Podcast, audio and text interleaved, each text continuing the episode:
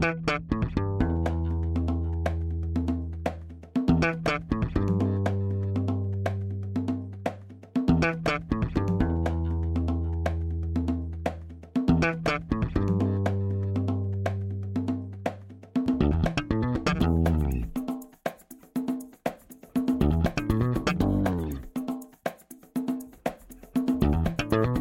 Este é o Tapa da Mão Invisível, podcast destinado àqueles que querem ouvir ideias que abalam sociedades e que não são ditas na mídia tradicional. Bem-vindo, Paulo Fux. Tudo certo, Júlio? Tudo certo. O inverno chegou e o corona Chega. vai vir com tudo agora. Covidão vem aí. Guess what, bitch? Coronavirus! Vamos torcer que não. Empurraram o Covidão pro inverno, cara. É. Cara. É, tá frio até em Brasília, cara. Impressionante, tá frio por tudo que é canto. Ah. Mas, é, tá muito frio aqui, tá 18 graus. Tá muito frio. Parâmetros de Brasília é muito frio, cara. Mas hoje a gente está com alguém que está de um lugar mais frio, ainda mais ao sul. É o nosso convidado mais ao sul do planeta que nós entrevistamos. Entrevistamos ele agora pela terceira vez, porque nós já falamos com ele lá no episódio 23 sobre o século totalitário que foi o século XX. No episódio 52, nós falamos com ele sobre a Revolução Russa. E agora estamos aqui mais uma vez. Seja muito bem-vindo, Ricardo Souza. Como é que estão, pessoal? Tudo tranquilo? Vamos para mais uma certo, aqui direto do bunker, do cassino. Esse, é o Conexão Cassino. Conexão Cassino cassino, eu ia falar, é um nome não informal. Pra quem não sabe, cassino é a maior praia do planeta Terra, não é, Ricardo? É o que dizem, há divergências. É dizem. Há divergências, é. É, é, é uma praia gigantesca que fica no litoral sul do Rio Grande do Sul, o litoral mais bonito do Brasil. Também há divergentes, mas tem, tem gente que diz. Deve ter uma pessoa. Lá no nosso a entrevista que a gente deu para o Instituto Mises, o Rodrigo Marinho ficou rindo da minha cara quando eu falei que Mostardas tinha um litoral muito bonito e ele ficou rindo porque ele é do Ceará. Não, cara, eles, eles não entendem de beleza. Isso é, é que a beleza é relativa. É isso, é, é isso aí. Subjetivo, mas para quem não conhece também, uma outra curiosidade sobre o Cassino, Cassino, que faz parte de Rio Grande, faz parte da Grande Mostardas, né? Essa é só. Ah, deixar isso bastante claro. zona, zona metropolitana de mostardas. É. Buenas, antes da gente começar o nosso episódio, vamos para os nossos recados iniciais, então, Júlio. Momento, recadinhos únicos iniciais.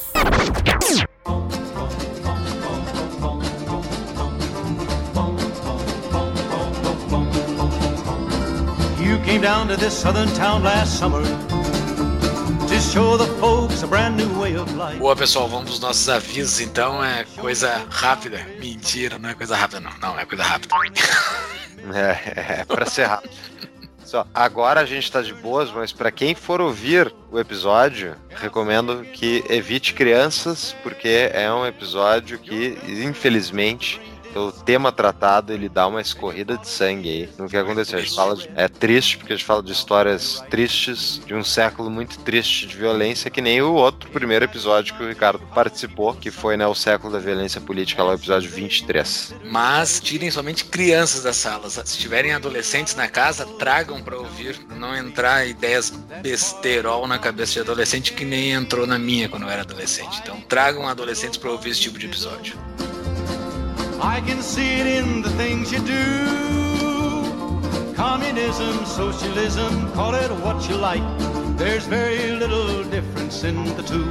Bom, fora isso, queremos dizer que agora tem no nosso site, existe uma categoria para cada episódio ali, eles são classificados em diferentes categorias, que vai então de libertarianismo, de economia, escola austríaca, política, enfim, entre no nosso site barra episódios, lá taba do meio barra episódios, tu vê o tipo de conteúdo que tu acha mais interessante para o teu momento. Exatamente, ficou muito legal. E daí tu depende, qual, ah, hoje eu tô afim de ouvir sobre tal coisa, vou lá, clico tá lá, escancarado. Temos também o nosso Apoia-se, né? Para quem quiser apoiar o Tapa da Mãe Invisível e contribuir para que nós mantemos as nossas luzes acesas, basta entrar no site apoia.se barra Tapa da Mãe Invisível. Lá tem todas as categorias disponíveis para apoio, desde 5 pila até 149 pila, passando pelas mais diversas recompensas possíveis. E é para quem quiser apoiar em Bitcoin, tá lá a nossa carteira no site. Lembrando que quando quiserem investir nos nossos patrocinadores, entrem pelos nossos links para nos ajudar a impedir o tráfego enviado, assim como no caso de livros comprados nos nossos show notes da Amazon. Toda vez que você for comprar livro e entrar por um link nosso, a gente ganha um, uma comissãozinha que novamente ajuda a manter as luzes acesas. Exatamente. E nós temos várias coisas lá no nosso site, né? Tudo isso que nós falamos está no nosso site, tapadamaninvisível.com.br. Lá nós temos os canais de WhatsApp e Telegram. Caso alguém queira somente saber das nossas novidades, a gente manda um informezinho pelo WhatsApp e pelo Telegram. Isso é de graça. Tem a nossa livraria e também se cadastrar na nossa base o seu e-mail para receber as nossas novidades. E eu acho que é isso, Júlio. É isso, é isso. E as nossas redes sociais, Instagram, Facebook, Twitter. Também tá tudo lá no nosso site. Entre lá e nos acompanhe. Era isso, Paulo. Até mais e vamos voltar para o nosso episódio. Vamos lá.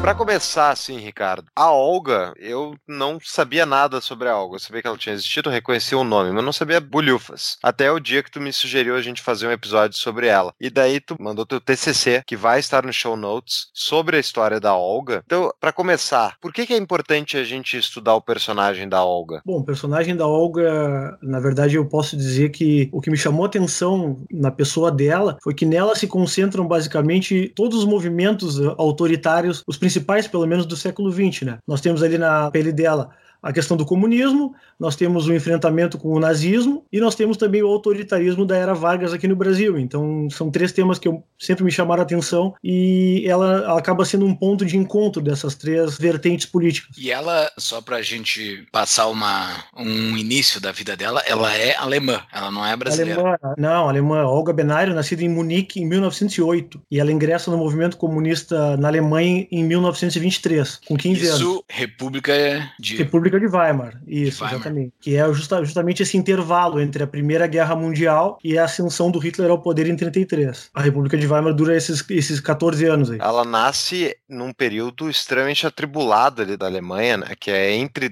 É, quando ela está ainda lá, que ainda acontecem os dois golpes, eles vêm acontecer depois. Tentativas de golpes para tomada de poder e derrubada do regime do claro, Weimar. Existem, com certeza. Uh, são golpes tanto à esquerda quanto à direita, e ela só sai da República de Weimar em 1928, né? Então ela ela estava lá quando Hitler tenta a tomada do poder em 23 e outros golpes também a Liga Espartaquista com a Rosa Luxemburgo. Então ela ela estava presente na, na, na, Alemanha da época, que é a República de Weimar naquele momento. E essa mesma é importante para quem não conhece nada, então a gente vai passar por tantos períodos históricos, né? Ela vai da Alemanha para a União Soviética, da União Soviética para o Brasil e depois de volta para a Alemanha nesse inteirinho. Ela pegou o auge do século totalitário, tu não diria isso? Exatamente, não, daria para dizer que sim, porque ela teve tanto na União Soviética do Stalin como na Alemanha de Adolf Hitler. Então, certamente ela, ela respirou o ar desses dois totalitarismos aí que foram talvez os mais, alguns dos mais agressivos, talvez os mais famosos, né, do século XX. Ela não passou pela China maoísta, ela não, fugiu não, dessa.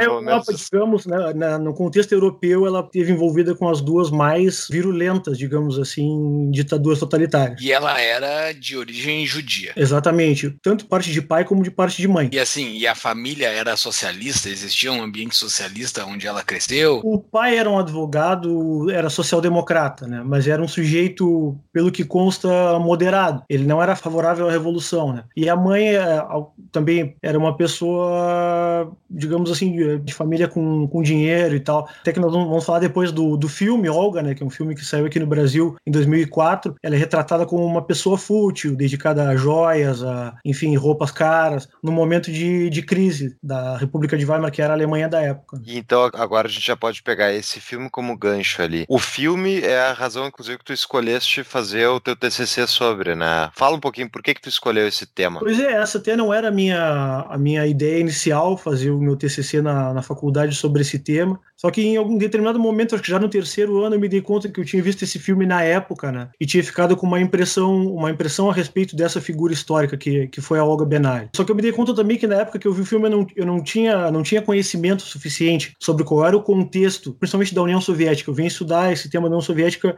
bem depois eu decidi rever o filme, porque eu tinha ficado com a impressão dela de realmente de uma, de uma heroína, assim, ou de, ou de uma grande vítima. Claro que ela foi uma vítima, tanto do autoritarismo do Vargas como do, do nazifascismo, mas tinha ficado com uma impressão, digamos assim, positiva dela. E o filme tem realmente o objetivo do filme é fazer uma glorificação dela. Nós vamos agora aos poucos esmiuçando esse tema. E quando eu revi já com outros olhos, à luz do conhecimento que eu tinha de quem era Olga e para que regime ela trabalhava, então a minha perspectiva sobre ela mudou um pouco, um pouco bastante. E esse regime que ela trabalhava, assim, ela cresceu dentro das fileiras do Partido Comunista Alemão ou ela foi direto para a União Soviética? Como é que foi esse, essa trajetória inicial dela como ela entrou como estagiária, virou gerente? Como é que é? Como é que cresce exatamente, dentro das fileiras é? Exatamente, exatamente.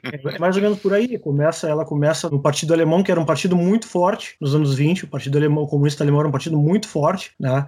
e ela se envolve com um professor, que era o Otto Braun, e depois ela sai de casa, ela abandona a casa dela com 15 anos, ela vai embora e vai para Berlim e vai trabalhar já em atividades uh, direto, 24 horas por dia do partido, inclusive sendo já funcionária da União Soviética dentro da Alemanha. Né? Ela trabalhava numa repartição soviética ligada à embaixada ou algo assim, então ela já, já trabalhava desde jovem para a União Soviética. E em 1928, esse companheiro dela acaba sendo preso, esse namorado dela era um dirigente do partido, né? Importante. Ele acaba sendo preso e ela, pelo que diz a história contada, há divergências também, mas ela teria participado de uma ação armada para libertar ele da cadeia, né? E aí eles os dois vão embora em 28, depois que libertam ele, fogem da Alemanha, no caso, que era a República de Weimar na época, e passam para a União Soviética, conseguem fugir para a União Soviética. Aí ela é formada 100% nos quadros da União Soviética do final dos anos 20, ela recebe treinamento militar, ela aprende a pilotar aviões, ela aprende paraquedismo, aprende a atirar, aprende a pilotar tanque. Ela tem uma formação militar completa dentro da, já da União Soviética. E é por isso que ela é escolhida para ir acompanhar o Prestes no retorno dele ao Brasil, para proteger ele.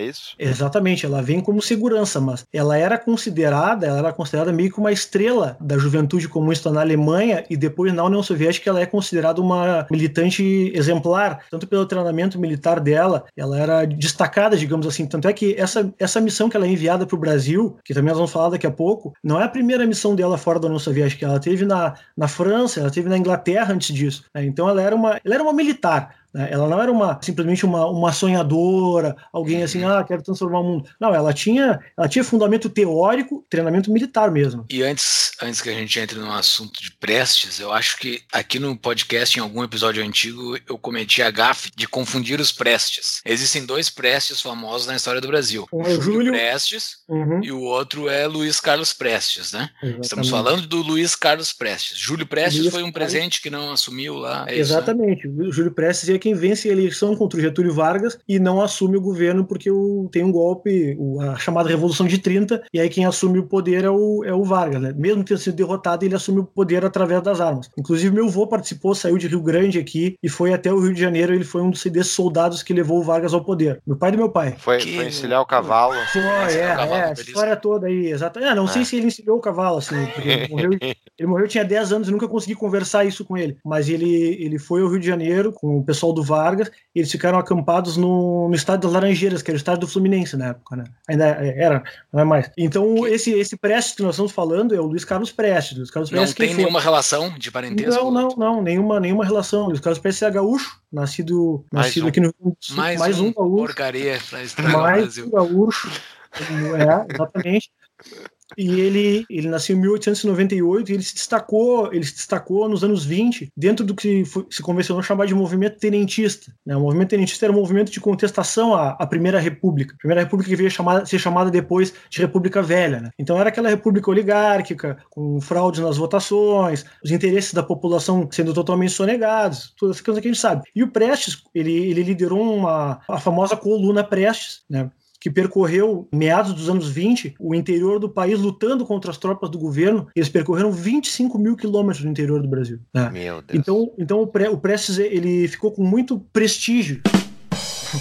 Prestes ficou com prestígio ah, depois de toda essa, toda essa jornada e passou a ser chamado Cavaleiro da Esperança. né? Tá, mas Essa- ele essa sai, depois dessa jornada, ele não compunha mais o exército. É evidente isso, né? Ele cai fora do Não, não, não. Aí ele, ele, quando se exaurem as forças dessa coluna, a chamada coluna invicta, porque eles não perderam nenhuma, nenhum confronto com as tropas do, do governo, né? Ele acaba se, se exilando vai para Bolívia, vai para Argentina. E é importante ressaltar, nessa época ele não tinha nenhum vínculo com o comunismo ainda. Né? Ele vem a se tornar comunista depois, quando está na Argentina, que ele é procurado por alguns membros da, da seção latina da, da Internacional Comunista. Então aí sim que ele começa a ler alguns livros de Marx. E aí, bom, depois a gente vai continuar essa história dele. Mas a coluna Prestes, então, é anterior ao contato dele com a Olga? Antes, antes, é praticamente 10 anos antes. Ele vai ter contato com a Olga Benário em fim de 34, na véspera da, do retorno ao Brasil. Porque assim, ó, só para não deixar passar, depois que ele vai para Bolívia, Argentina e Uruguai, ele é convidado a, a ir para Moscou. Ele é convidado por esses agentes da Internacional Comunista na América Latina para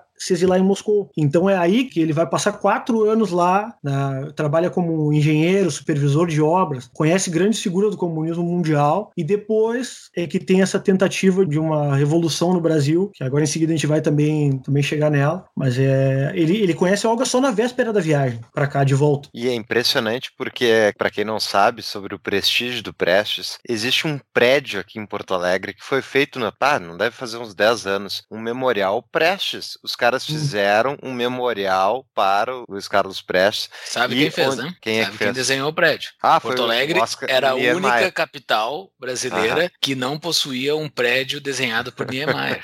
Aí foi é. feito numa localização absurdamente linda, na beira do Rio Guaíba, e fizeram não. essa barbaridade. É, não é, um é comunista, é um comunista homenageando outro comunista, né? Exato. Não, e não é feio o prédio, eu acho, pelo menos. Ele é só. Ele é que nem a maior parte dos prédios que o Neymar adorava desenhar. É redondo, né? Já viram um prédio redondo? É, é, tudo, é tudo circular. E a princípio de que não tem um uso efetivo das paredes para colocar armários, não faz nenhum sentido a arquitetura. Mas ok, isso foi meu 20 centavos sobre arquitetura.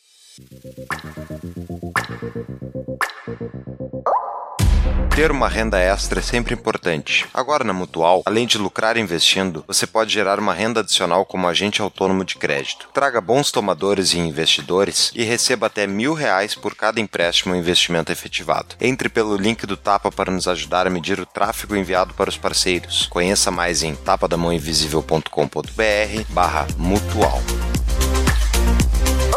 Voltando a Olga, então ela hum. conhece o homem e vão vir ao Brasil. Então, qual é o objetivo dela vir ao Brasil? É, exato. Ela vem como segurança dele e ela é enviada com ele numa viagem em fins de 34 e ela não vem sozinha, né? Eles não vêm sozinhos ao Brasil. Eles são enviados, não junto com eles, mas para a mesma missão, outros membros do chamado Comintern. O que era o Comintern? O Comintern era Internacional Comunista. Ela foi fundada pelo Lenin, tá? Em 1919, era praticamente um órgão do Estado soviético e ele tinha como função tanto tentar a revolução em outros países, como efetuar uma defesa do regime soviético, porque não vamos esquecer que na época a União Soviética era o único estado comunista do mundo. Então, assim, aí até para contextualizar um pouco a questão do trabalho da Internacional Comunista. Cuba não tinha acontecido ainda. Não, não, não. Cuba é a partir de 59, né? E outros países é a partir de 45. A União Soviética estava sozinha. Então a Internacional Comunista angariava, ajudava a formação de partidos mundo afora, tanto para tentar a revolução nesses países, como para defender os interesses da União Soviética mundo afora. E ela teve, assim, a partir de 28, ela elaborava diretrizes para a atuação dos partidos para militantes mundiais fora da União Soviética. E uma delas foi que, em 28, eles passaram a aconselhar os, os alemães, os comunistas alemães, a atacar não os nazistas, a atacar os social-democratas. Esse foi um erro do qual eles se arrependeram muitíssimo, porque não só a esquerda, como parte da direita conservadora na Alemanha, considerava o Hitler meio que uma piada. Né? Eles achavam, a esquerda achava que ele não era o grande problema, o problema eram os social-democratas que estavam uma coalizão de governo e, digamos, fazendo o jogo do imperialismo. E do lado da direita conservadora alemã, colocaram Hitler meio que como um anteparo de enfrentamento aos comunistas. Não, deixa esse idiota aí ficar na volta um pouco, daqui a pouco a gente escanteia ele e tira o poder. A gente sabe o que aconteceu, né? Qual foi o resultado. Então, assim, a partir de 28, houve essa orientação de combate dentro da Alemanha. Os comunistas deveriam combater não os nazistas, combater os social-democratas. Com a ascensão do Hitler ao poder, a partir de 34 mudou a estratégia. Eles decidiram, opa, o bicho é mais feio do que a gente pensava. Por quê? Porque quando ele sobe ao poder, ele praticamente liquida com o Partido Comunista Alemão. Né? Então a Internacional Comunista muda de estratégia. O que, que eles fazem? Eles dizem assim, não, agora o nosso negócio, vão diminuir um pouco o sectarismo, porque eles estavam sozinhos, eles estavam enfrentando todo mundo, todo mundo era inimigo, né? E vão nos aliar com outros partidos até de centro ou mais moderados contra a ameaça fascista. Então eles determinam a formação de frentes populares nos países, as famosas frentes populares. Né? Uma delas que foi na, na Espanha, talvez a mais conhecida, venceu a eleição e depois atuou durante a Guerra Civil Espanhola. E aí que entra o Brasil na história, porque o Prestes estava já há quatro anos na, na União Soviética. E ele começa a receber informações dos militantes que estavam aqui que estava se formando uma tempestade revolucionária no Brasil, que era possível, se eles tivessem alguma orientação, contar com apoio de forças armadas, que as massas, os proletários se levantariam para derrubar o Vargas, toda essa história. Né? Esse assunto chegou a Moscou, dirigentes brasileiros foram a Moscou, convenceram o chefão da Internacional na época, que era o Dmitry Manuilsky. Manuilsky era um sujeito que tinha acesso direto ao Stalin, né? Então, vocês verem assim que não era, não era qualquer um, né? E o Manuilsky abriu uma exceção para o caso brasileiro, porque já não era, nessa época, eles já não estavam mais adotando a tática de financiar insurreições diretas. Né? Por isso que eu falei para vocês, eles estavam adotando uma tática de se aliar com outros partidos moderados para combater o fascismo. Mas eles abrem uma exceção porque as notícias que vieram do Brasil eram tão favoráveis que decidiram apostar nessa aventura. E aí chegamos a, a, a fim de 34, quando a Olga é designada para viajar com pressa para o Brasil, eles e outros militantes, alguns deles bastante experientes, inclusive de outras lutas revolucionárias, e acabam chegando ao Rio de Janeiro em 35. O Prestes e Olga viajam durante quase quatro meses antes de chegar ao Brasil. Eles passam em Paris, eles vêm ao Brasil como se fosse um casal, um comerciante português, empresário português muito rico. E vê só, eles conseguiram passaportes falsos na França com um diplomata ligado ao Oliveira Salazar, um dos governantes mais conservadores da Europa naquela época. Para vocês verem como, de fato, existiam comunistas meio que dentro de, de órgãos onde jamais suspeitaria. Né?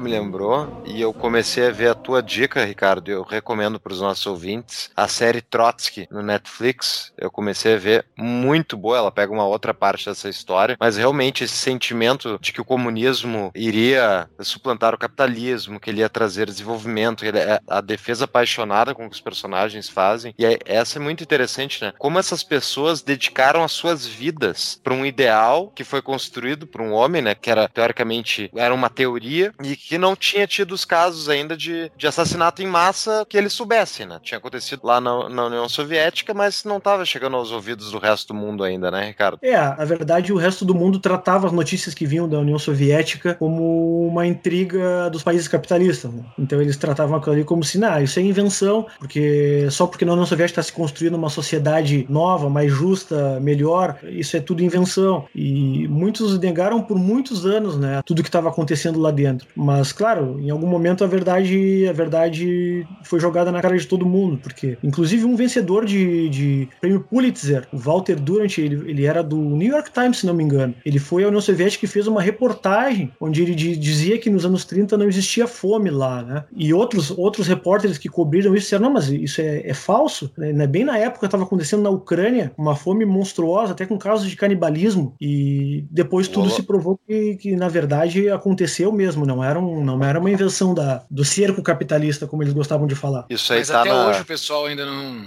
acredita nisso, né? Até hoje tem pessoas que são bastante estudiosas e lideranças pensam que isso tudo é bobagem. Essas próprias cenas de canibalismo, eles dão risada naquela frase famosa de comunista come criancinha, comunista come criancinha. Aquelas fotos daquelas pessoas comendo o cadáver dos seus próprios filhos, assim, é uma coisa sim, terrível. E eles fazem piada disso até hoje, né? Isso tu referiu foi o Holodomor que aconteceu exatamente, na Ucrânia, né? Que exatamente. Foi, explica para quem não conhece, um dos segundo maior genocídio, talvez concentrado, não sei. É, talvez, talvez talvez tenha sido o maior genocídio praticado pela fome, né? Porque foi a tática que o Stalin usou para subjugar a Ucrânia. A Ucrânia tinha muitas terras férteis, tem até hoje as chamadas terras negras da Ucrânia, produzia muito alimento e eles queriam acelerar a coletivização dos campos, ou seja, tirar os campos dos, dos camponeses, fazer eles trabalharem em fazendas coletivas para produzir uma quantidade de grãos para exportar, porque o objetivo era industrialização rápida do país. Só que os ucranianos, tanto por terem um sentimento, um sentimento um pouco, alguns deles nacionalistas, como por terem muito muito apego à sua terra, não aceitaram isso. Então eles foram, eles foram, foram retirados assim todas as colheitas, as demandas do partido que vinham de Moscou eram absolutamente impossíveis de ser cumprido. Mas o, foi uma forma que o Stalin usou para arrebentar com a Ucrânia. Ele, e ele conseguiu, porque as pessoas eh, morreram ou emigraram, deixaram suas terras, foram embora, mas teve todo esse horror dos casos de canibalismo, né? Pessoas esperavam sentadas na sala, não podiam sair para ver quem morria primeiro para comer, o filho, ou morria o pai, era o pai que. Então, uma situação assim, tenebrosa. Tem um livro Sim. muito bom sobre isso, que é da Anne Applebaum, saiu em português agora, acho que é a tradução é A Fome Vermelha. É a Fome Vermelha. Anne Applebaum, uma historiadora americana. Vou botar no show notes, né? Só, enfim, esse parênteses horrível aí, mas é, o que aconteceu, hum. a gente tem que falar, foram mais de 5 milhões de pessoas mortas, né? Mais Entre ou menos. 4 e 5, é. Não se sabe o número exato, mas é, é por aí. Até porque a contagem era era muito difícil, sempre foram, esses países socialistas sempre foram muito fechados, né? Então não, não se sabe exatamente o número, mas foi uma tragédia colossal.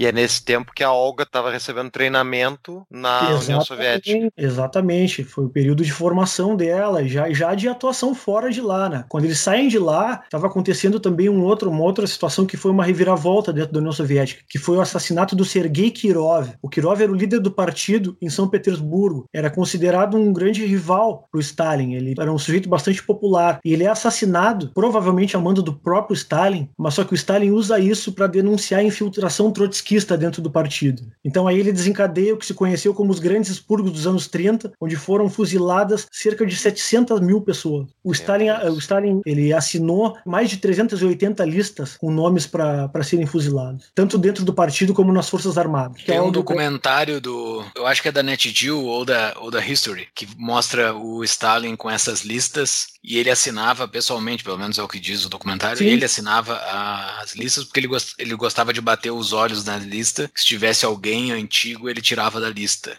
porque ele era um cara muito bonzinho com os amigos dele do início. Ele tirava algumas pessoas da lista ali. Botava eu um X se essa, Eu é. não sei se essa lista corresponde à verdade, porque muitos dos bolcheviques que estavam com ele desde o período anterior à Revolução foram executados aí. Um deles foi o Lev Kamenev, o outro Grigori Zinoviev, foram mortos justamente aí. Então, não, ele não tinha esse pudor, não. Ele, o interesse Matava todo mundo. Exatamente, era o, era o poder, e quem tem muito poder e quem comete muitos atos desse tipo acaba ficando paranoico, porque quem pratica muita maldade acredita acredita que em algum momento vai chegar a hora dele. Então, vocês podem imaginar que ele não dormia nunca na mesma. Chegou um momento já mais pro final, depois, no, depois da guerra, ou até mesmo nos anos 30. Ele dormia cada dia num lugar, não repetia a cama. Imagina de, de paranoia. E, e, morreu dormindo depois, né? E inclusive é, me disseram que eu nunca li, mas me contaram que os funcionários, enfim, do local onde ele estava dormindo, se recusaram a entrar por horas no quarto porque ninguém queria ser a pessoa a acordar o Stalin. Ele não saía do quarto e ficou lá lá por um bom tempo. Paulo, foi pior. Não tinha médico que quisesse dar o atestado de óbito dele, de tão medo de reconhecer assim, vai, sou eu que vou dar o atestado de óbito que o Stalin morreu. Foi, era nesse nível a coisa. Meu Deus. Esse era o chefe é, da Olga. Exatamente, a Olga pertencia a um departamento do Exército Vermelho, que era o quarto departamento. Dá para dizer que ele era o, o chefe dela, era uma, ela era uma funcionária desse regime. Ah, mas sorte que esse não foi o comunismo real, né, pessoal? Imagina se fosse o real, o que, que seria? Ah, é, esse sempre foi o real, né? Esse sempre foi o real. O comunista de hoje em dia que diz uhum. que não. E na época, na época, só quem criticava um pouco essa, esse comunismo institucionalizado eram os trotskistas, que era uma seita pequena. Os esquerdistas radicais do mundo seguiam todas, toda essa linha né? Stalin era o, era, era, era, era o pai, era o pai, o pai dos povos, esse tipo de questão aí. Eles defendiam a União Soviética. Bom, para vocês verem que o Prestes, vocês podem buscar depois no YouTube, o Prestes foi, foi um defensor da União Soviética até os anos 80 aqui no Brasil. Né? Vocês podem buscar no YouTube um, um debate dele com o Roberto Campos e vocês vão ver que ele, até os anos 80, já com quase 90 anos, ele defendia ainda. Entrevista no Roda Viva, vocês vão encontrar isso. Vou colocar no show notes, então, para quem quiser ver. Eles Exatamente. chegam no Brasil, Olga e Prestes, Luiz Carlos Prestes. E aí, qual era a missão deles? A missão deles era se integrar numa organização que era uma frente ampla dessas, que era uma frente ampla chamada ANL, Aliança Nacional Libertador, que estava agindo em oposição ao Vargas. O Vargas chegou ao poder em 30, né? E ele governou quatro anos praticamente ao arrepio da Constituição. Ele destituiu praticamente os governadores, colocou interventores e ele só fez uma, uma nova Constituição em, em 34, Né? E já estava formado no Brasil nessa época, nós não vamos esquecer também a AIB, a Ação Integralista Brasileira, que era o grupo fascista. Então o Vargas, ciente de que existia tanto a AIB quanto a ANL, a IB de caráter fascista e a ANL, que era um grupo que não era formado só por comunistas, mas tinha uma certa preponderância dos comunistas, decreta uma, faz vigir no Brasil uma lei de segurança nacional, porque os comunistas e os integrantes se enfrentavam nas ruas.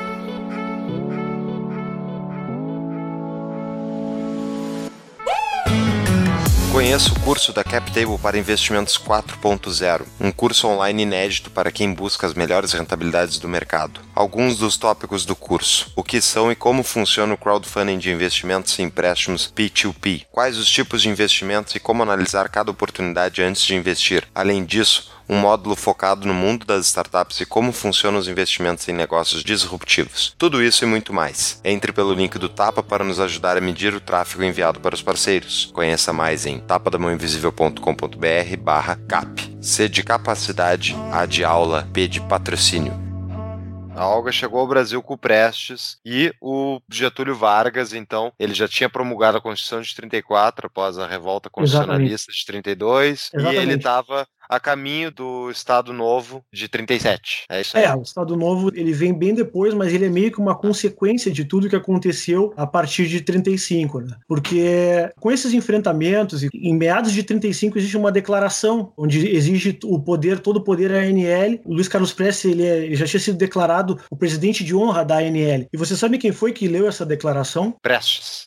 Não. Parece Vocês falaram dele num episódio, num episódio recente. Lacerda. Falei Lacerda? Lacerda. Sim, tá Cara, lá, tá citado certo. na monografia. Sim, é isso aí. Exatamente. E aí a ANL é colocada na, na ilegalidade pelo Getúlio, né? E os moderados saem, saem do, do movimento e praticamente só sobram os comunistas. Né? Então, mais para o fim do ano, veja o seguinte: a Internacional Comunista colocou à disposição deles um sujeito que veio dos Estados Unidos, que era o Victor Allen Barron, e ele montou um rádio no Rio de Janeiro, onde eles comunicavam direto com Moscou. Então, eles foram trocando essas figurinhas com Moscou, o Prestes sondando os camaradas dele nas Forças Armadas, rebenta uma rebelião em Natal, outra em Recife, e ele, para não deixar esses camaradas que tinham começado essa rebelião sozinhos, ele dispara essa revolução no Rio de Janeiro também. Só que ocorre o seguinte: o governo do Wagner já estava totalmente ciente daquilo aquilo que ia acontecer, porque dentro desse grupo que veio pela Internacional Comunista havia um espião do Serviço Secreto Britânico, que era o Johnny DeGraff. Especialista em bombas do grupo, era isso? O especialista em bombas que foi enviado pelo Comintern era um agente do Serviço Secreto Britânico que passava todas as informações do que estava acontecendo para o Vargas. Então o Vargas estava sentadinho na cadeira só esperando estourar para pegar todo mundo. Há muito Essa tempo... revolução ficou conhecida na história com que nome? Intentona Comunista. Essa né? é a Intentona.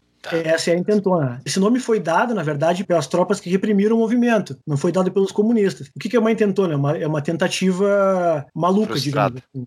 É, uma loucura, uma aventura. Uhum. Né? E vejam, vejam como as coisas às vezes parecem. Ah, o Brasil é muito grande, as coisas. Mas às vezes alguns personagens eles estão em momentos históricos mais de uma vez. O Getúlio tentou cooptar o Prestes para a Revolução de 30, dando inclusive dinheiro para ele comprar armamento e o Prestes não quis. O Prestes levou o dinheiro que o Getúlio deu para ele em 30 e levou para a União Soviética para financiar o movimento internacional. E quando acontece essa, essa rebelião em 35, o sujeito que era o chefe da polícia no Rio de Janeiro, era o Filinto Miller. Filinto Miller tinha participado da coluna Prestes lá atrás, em 1925, e tinha sido acusado pelo Prestes de ser desertor e ladrão. Era essa pessoa que agora ia caçar Prestes, Olga e todos esses enviados do Comintern no Rio de Janeiro. Que loucura, né? Um país tão gigante, com meia uhum. dúzia de pessoas trocando figurinha.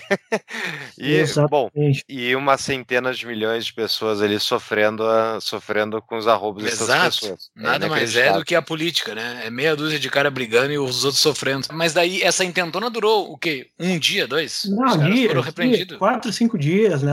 Somando o que aconteceu em Natal, Recife e Rio de Janeiro, foram quatro, cinco dias. A polícia já estava completamente preparada. E vejam só, esse espião, que era o, o Johnny DeGraff, ele montou um aparato, porque o Prestes queria guardar uma, um monte de documentos, vários documentos que tinham informações, inclusive informações das tratativas que ele tinha com o pessoal na União Soviética. Né? Dinheiro recebido, quem eram os agentes. Então o Johnny DeGraff montou uma bomba num cofre que teoricamente explodiria. As forças de segurança invadiram a casa onde estavam o Prestes e a Olga e pegaram toda a documentação, descobriram tudo. E aí, claro, começaram também a propaganda. Ó, oh, tá aqui, estão recebendo ouro de Moscou. Foi uma grande propaganda para o regime do Vargas descobrir que realmente Moscou estava envolvida nessa tentativa de, de revolta. Daí a repressão vocês podem imaginar. Eu dou um exemplo para vocês. Um dos alemães que foi enviado nessa missão, ele é a mulher dele, ele chamava Arthur Evert e a esposa dele era Elise Saborovsky. Ele foi torturado a ponto de ter ficado louco. Né?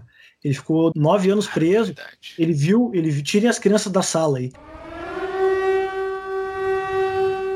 Ele viu a mulher ser estuprada por soldados várias vezes na frente dele. Isso, não, a gente não tá, a gente tá falando do regime de 64, né? Não, tipo, a gente Brasil, não, não, não, Eu tô brincando. Porque só no Estamos regime de em 64 que isso 36. aconteceu, né? No regime Vargas isso não aconteceu, óbvio que não. Não, Não, Vargas é, o Vargas é uma pessoa boa, vocês não sabiam? É, exato. É, vocês querem destruir os ídolos brasileiros, é isso que vocês querem. Vejam a que nível, vejam a que nível chegou a, a, a coisa. Os dados oficiais dão conta de que mais ou menos 7 mil pessoas foram presas e torturadas depois dessa, dessa tentativa de rebelião. E o advogado que foi nomeado para trabalhar para esses rebeldes, ele chegou a invocar a lei de proteção aos animais. O Sobral Pinto era o nome do advogado. Ele chegou a invocar, mas se não se pode maltratar um cachorro, como é que vocês estão fazendo isso com.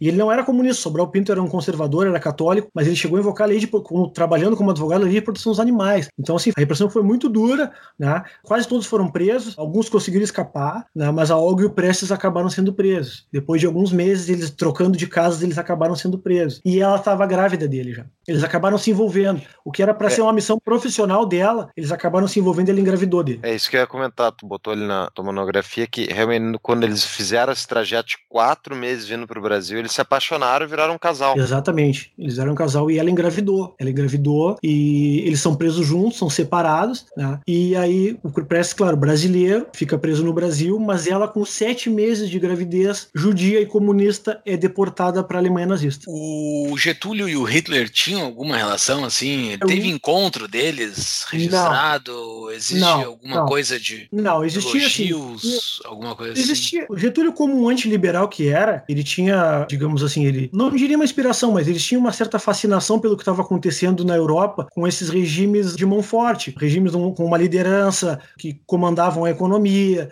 Né? Então, tanto Mussolini como Hitler, não se esqueçam que o, que o Hitler chegou ao poder na Alemanha depois do Getúlio. Getúlio chega em 30, o Hitler em 33. Mas o Mussolini já estava desde os anos 20. O que aconteceu foi uma cooperação, inclusive entre as polícias. Existiam policiais da Gestapo trabalhando no Brasil, dando treinamento. Né? E dentro do governo do Getúlio, existiam os germanófilos e os que tinham simpatia pelos Estados Unidos. Um deles, que tinha simpatia pelos Estados Unidos, era o Oswaldo Aranha. Né? E existia um grupo germanófilo muito forte também, né? que não queria a constitucionalização do país, que queria o endurecimento que aconteceu depois com o Estado Novo. Mas assim, eles não chegaram a ter nenhum contato, contato Getúlio e Hitler contato direto, não. E daí ela vai para a Alemanha. A Alemanha já estava naquela situação terrível de Hitler com campos de concentração e coisas assim. Já foi, já, Já. foi direto para isso, já não, não passou por julgamento nem nada, assim, foi. Ela vai, não, ela vai primeiro, como ela estava grávida, ela vai para uma prisão hospital. né? Ela tem a menina, a menina nasce, que é a Anitta Leocádia Prestes, ela se chama Anitta por causa da esposa do Garibaldi, Anitta Garibaldi, e Leocádia porque era a mãe do Prestes, é uma homenagem à sogra, no caso que a Olga fez, né? Então a Anitta Leocádia Prestes, ela é viva ainda, até onde eu sei, ela é historiadora também, ela já está com mais de 80 anos, quase 84 anos, né? E ela entregue a mãe do Prestes, houve uma campanha internacional pela libertação deles, né? Tanto do Luiz Carlos Prestes no Brasil, como da Olga e da, e da Anitta na Alemanha, mas só a Anitta é entregue para a avó e a, a Olga acaba entrando nesse sistema, nesse sistema nazista dos campos de concentração e trabalho forçado. Mas antes até eu queria voltar um pouco ali quando eles estão preparando então a intentona comunista também acontece um assassinato por parte do Prestes, Olga e companhia, não acontece? É, na, na verdade, depois que o movimento fracassa e várias lideranças do PCB são presas, existia uma dessas lideranças que tinha uma namorada chamada Elvira Cupelo Colônio, né? O codinome dela era Elza. E a Elza, a Elza, ao contrário dos outros dirigentes do partido, ela conseguiu sair, a polícia liberou ela. E ela voltava para fazer para fazer visitas ao namorado dela e a, a direção do partido achou isso muito estranho. Acharam que ela estava fazendo um jogo de entregar para a polícia onde é que as pessoas estavam se escondendo. Então, parte de uma, de uma decisão tanto do Arthur Everett, que era o comandante do Cominterna aqui no, no Brasil, quanto do Prestes, de eliminar ela. Né? E essa ordem é dada para alguns membros do partido e a morte dela é, é de uma brutalidade assim impressionante. Esse detalhe acho que a gente pode evitar.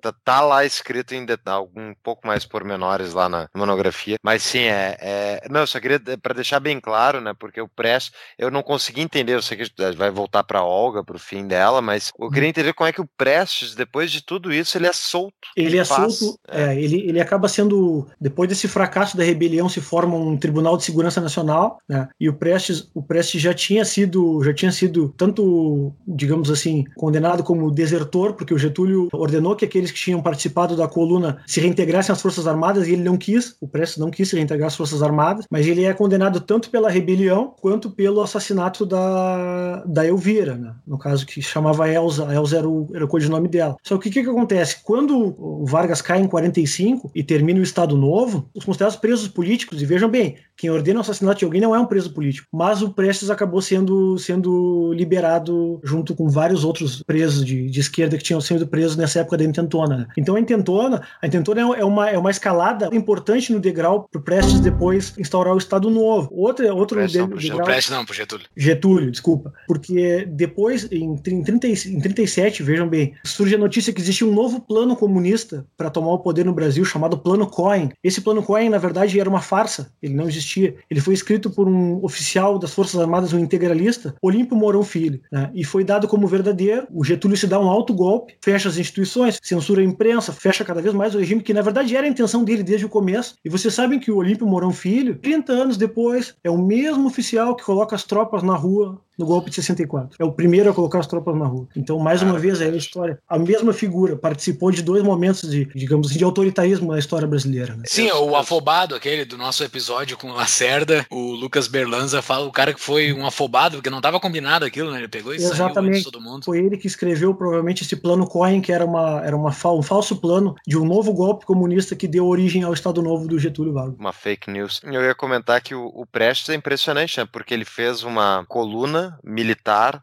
foi contra o governo federal, né? Depois ele faz um, uma intentona comunista, ele participa de assassinato, não só na, no, na, coluna, como depois mata gente. E não só isso, fica solto e ganha monumento. E tem gente que defende ele publicamente. É incrível Mas a capacidade. Antes... Relações públicas, esse cara é sensacional. É. E morre com 92 anos. Faz pouco tempo, né? Faz. É, ele morreu em 1990, 80, né? 1990 ele morreu. Antes da gente ir lá pra Olga, para, para, para, segura. Que? Que?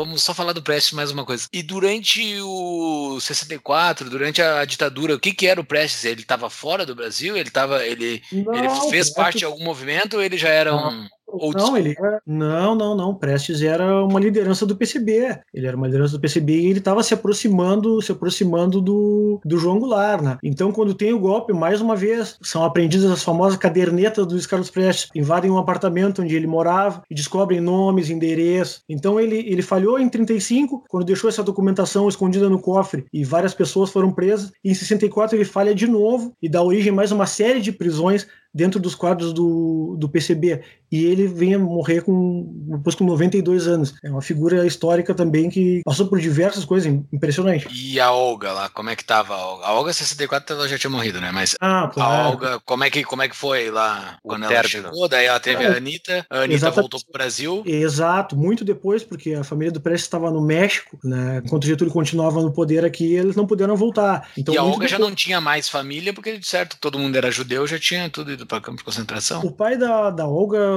morre ainda nos anos 30, mas ele tem uma morte que não é associada ao nazismo, mas a mãe dela morre em campo de concentração. E o irmão, ela tinha um irmão. A mãe completa, renegou ela completamente, né? Por essa militância. E aí a gente pensa, por mais que a gente pense, por exemplo, assim, não, mas tudo que aconteceu com a Olga foi em razão desse envolvimento dela com a União Soviética. Eu corro o risco de dizer até que não, porque mesmo que ela não tivesse se envolvido com isso, o fato de ela ser uma judia dentro da Alemanha poderia ter levado ela a exatamente o mesmo destino que ela teve. Mas ela teria feito muito menos maldades, né? Se ela não tivesse saído de casa, provavelmente. É, ela foi vitimada, vitimada por um regime totalitário trabalhando para outro regime totalitário. Esse é o, é o fato, né? A tragédia da vida dela, e vocês que leram a monografia, em nenhum momento eu faço nenhum tipo de consideração debochada, porque não é o caso. Quem sofre uma violência desse tipo né, não, não merece nenhum tipo de consideração assim. Mas a tragédia da vida dela não pode ocultar o que era a militância política e o Estado para o qual ela trabalhava. São coisas separadas. Esse é o ponto central da tua monografia, na minha opinião, assim. Foi o cerne dela. Mas tem mais coisas da tua monografia pra gente tocar ainda. Só pra dizer sobre o fim da Olga. Ela morreu numa, numa câmara de gás, né? Exatamente, exatamente. Ela fica por, por mais ou menos quatro anos nesse sistema de trabalhos forçados. Né? Ela troca muitas cartas ainda com o Prestes e com a mãe do Prestes. Né? Ela recebe, inclusive, fotografia da Anitta, né? porque a, a, Podia a menina se foi... comunicar quem tava lá dentro? Exatamente, assim, ó, porque esse quadro mais sombrio dos campos de concentração que a gente conhece, ele se dá principalmente a partir de 42 e principalmente a partir do momento que a Alemanha se dá conta de que vai perder a guerra. Com a derrota em Stalingrado, com a derrota em Stalingrado das forças nazistas, o regime se deu conta de que não ia se sustentar na guerra por muito tempo e começou a acelerar o processo de solução final. Né? A partir de 42 por aí, que começa o extermínio mesmo em massa. Mas essas pessoas estavam trabalhando em campos já, ela mesma estava desde 38, a, a Olga. Inacreditável. Querida Anitta, meu querido marido, meu garoto, chora debaixo das mantas para que ninguém me ouça. Pois parece que hoje as forças não conseguem alcançar-me para despedir-me de vocês agora. Para não ter que fazê-lo nas últimas e difíceis horas. Depois desta noite, quero viver para esse futuro tão breve que me resta. De ti aprendi, querido, o quanto significa a força de vontade, especialmente esse emana de fontes como as nossas. Lutei pelo justo, pelo bom e pelo melhor do mundo. Prometo-te agora, ao despedir-me, que até o último instante não terão por que se envergonhar de mim. Quero que me entendam bem. Preparar-me para a morte não significa que me renda, mas sim saber fazer-lhe frente quando ela chegue. No entanto, podem ainda acontecer tantas coisas.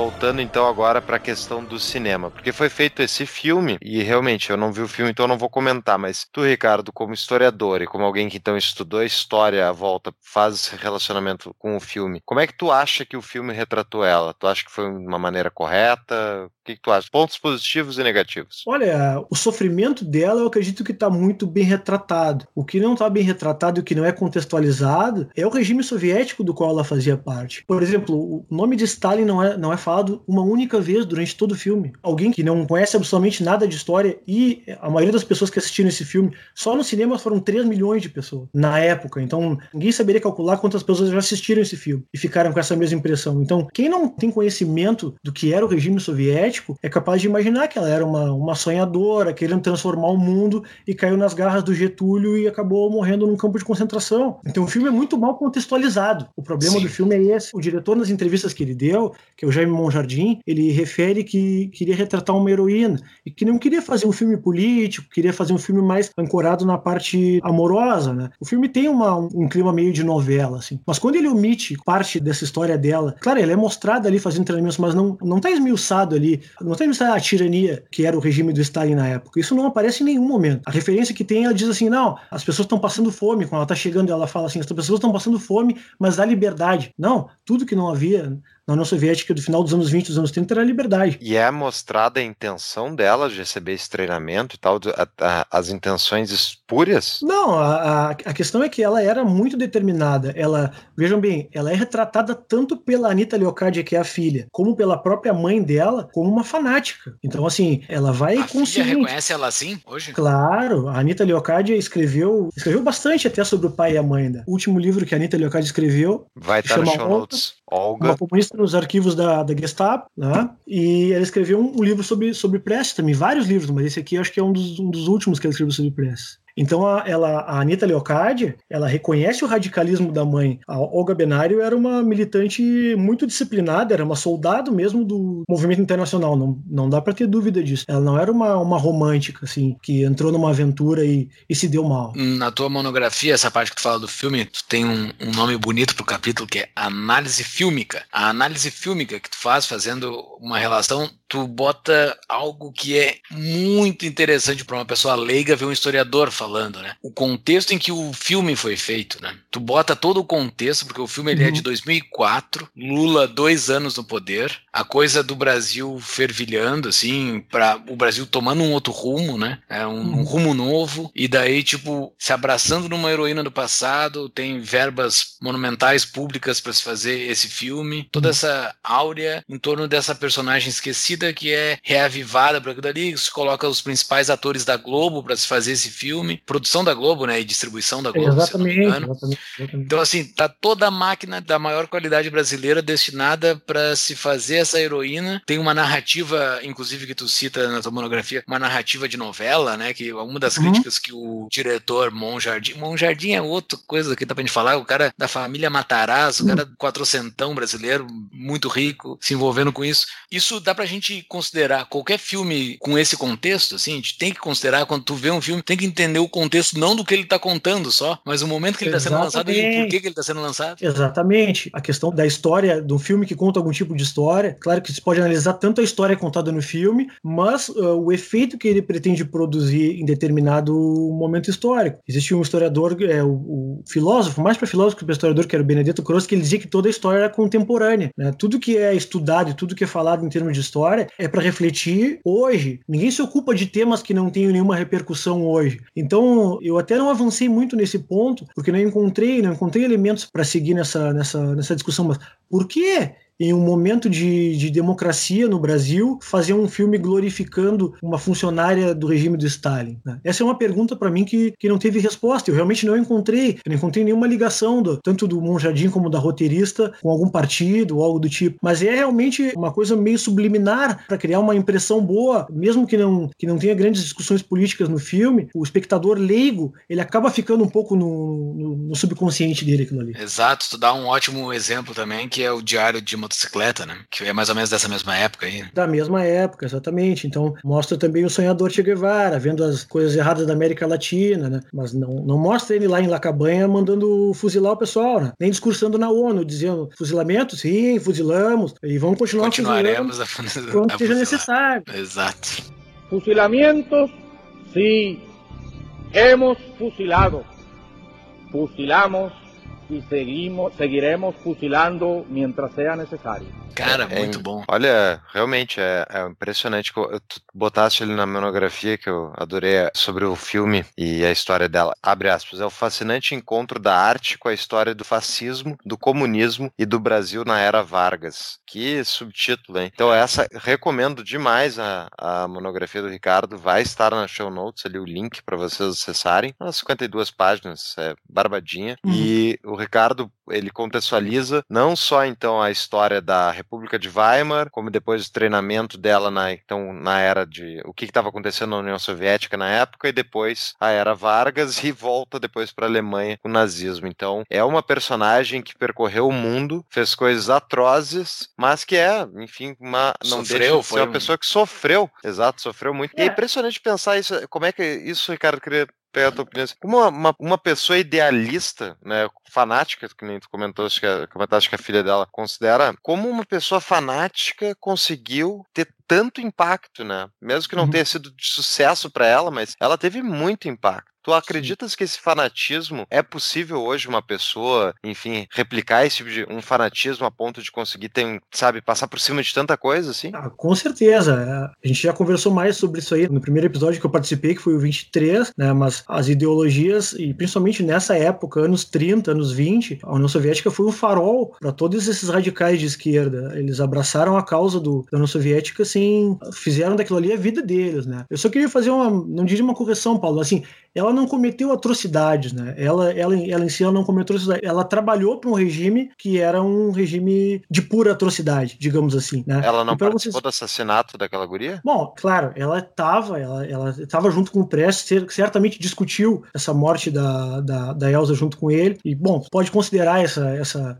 eu digo assim, ela não estava participando do que estava acontecendo na União Soviética em termos de Ah, perseguição e tal, mas ela era uma funcionária desse, desse regime. E para vocês terem uma noção do grau de fanatismo e do, e do dogmatismo da Olga Benário, pelo que eu sei, não consta em nenhum outro livro, mas consta nesse livro da, da Anitta Leocardi, eh, Que é que o teria Olga, sido oferecido. Olga. É, Olga Benário Prestes, uma comunista nos arquivos da Gestapo, né? Que teria sido oferecido para ela nesse período que ela estava presa na, na, na Alemanha, que ela fosse libertada e fosse exilada, em troca de algumas informações sobre o trabalho dela na Internacional Comunista. E ela não aceitou. Ela não aceitou, ela preferiu. Claro, provavelmente os nazistas não soltariam ela, né? Uhum. Por ser judia e comunista, não soltariam ela. Mas de parte dela, ela nunca, ela não aceitou entregar o funcionamento do, do movimento comunista, o que ela sabia, e nem companheiros, em troca de ter liberdade e poder viver a vida com a filha dela. Então, assim, isso, além de, de, de denotar talvez uma firmeza de caráter, mas demonstra também muito fanatismo, né? Ela morreu convicta das ideias que ela defendia. Exatamente, exatamente. Ela não abriu mão em nenhum momento. Que loucura. Que história essa, uma personagem É. global. Quando nós recebemos a proposta de pauta, eu fiquei, pô, mas parece ser um tema não muito interessante, mas quando eu li a tua monografia, eu mudei completamente. Que tema interessante falar sobre essa sobre essa pessoa e deve ter muita gente na história do Brasil que a gente acaba não sabendo que são interessantes pra gente poder saber da Ela história poderia deles. ter sido, hein, Júlio? Ela poderia ter sido, Exato. em caso da- do, do sucesso daquela revolta em 35, se o Prestes assumisse o poder, porque a ideia era essa, da rebelião de 35, era o Prestes assumir o poder, primeiro num regime junto com essas forças de coalizão, mas posteriormente um regime voltado ao socialismo comunismo sob orientação de Moscou, certamente isso, ela teria sido a primeira dama do Brasil, né? Sim. Loucura. E uma palhinha para uma discussão futura, Ricardo. Tu vê algum, porque eu, eu li um artigo no final de semana, que eu vou botar no show notes, que eu recomendo a todos lerem, quem quiser, que é um artigo do Ray Dalio, é o prefácio de um livro dele, ele comentando sobre a, enfim, evolução da sociedade humana e tal, e ele comenta que ele enxerga muitas, muitas similitudes entre o período 1925, mais ou menos, até 45, é, pega ali então a- Grande Depressão Americana e depois culmina na Segunda Guerra Mundial e tal, com o período que a gente está passando agora, em termos econômicos, e do que estar por vir de instabilidade política e tal. Tu enxerga alguma coisa nesse sentido? Tu enxerga algum risco totalitário no que a gente visualiza aí pela frente, cara? Eu acho isso é só uma palhinha, porque acho que isso dá um episódio inteiro sobre o assunto.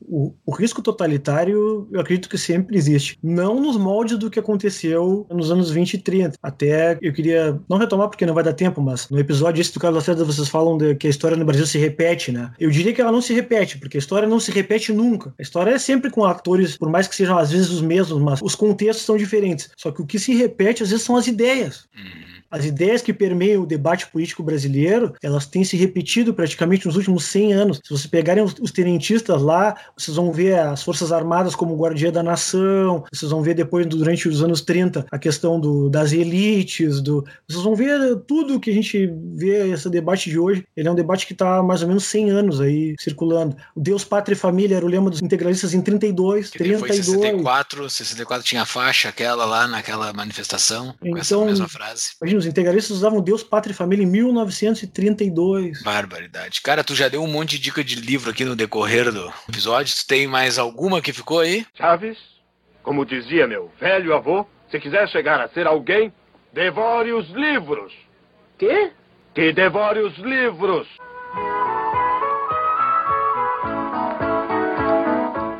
Não, assim, ó, um, um livro que foi um dos primeiros a sair de alguém que tem estudado nos arquivos soviéticos é o Camaradas do William Vac. É um livro que tem alguns, alguns equívocos aqui, até porque tinha coisas que ele, que ele não tinha como saber, porque estavam erradas nos arquivos em Moscou. Né? Esse é um livro interessante. Ele, ele deve estar fora de catálogo já, mas em estante virtual, algum lugar assim, não sei se não sei se se encontra Sim.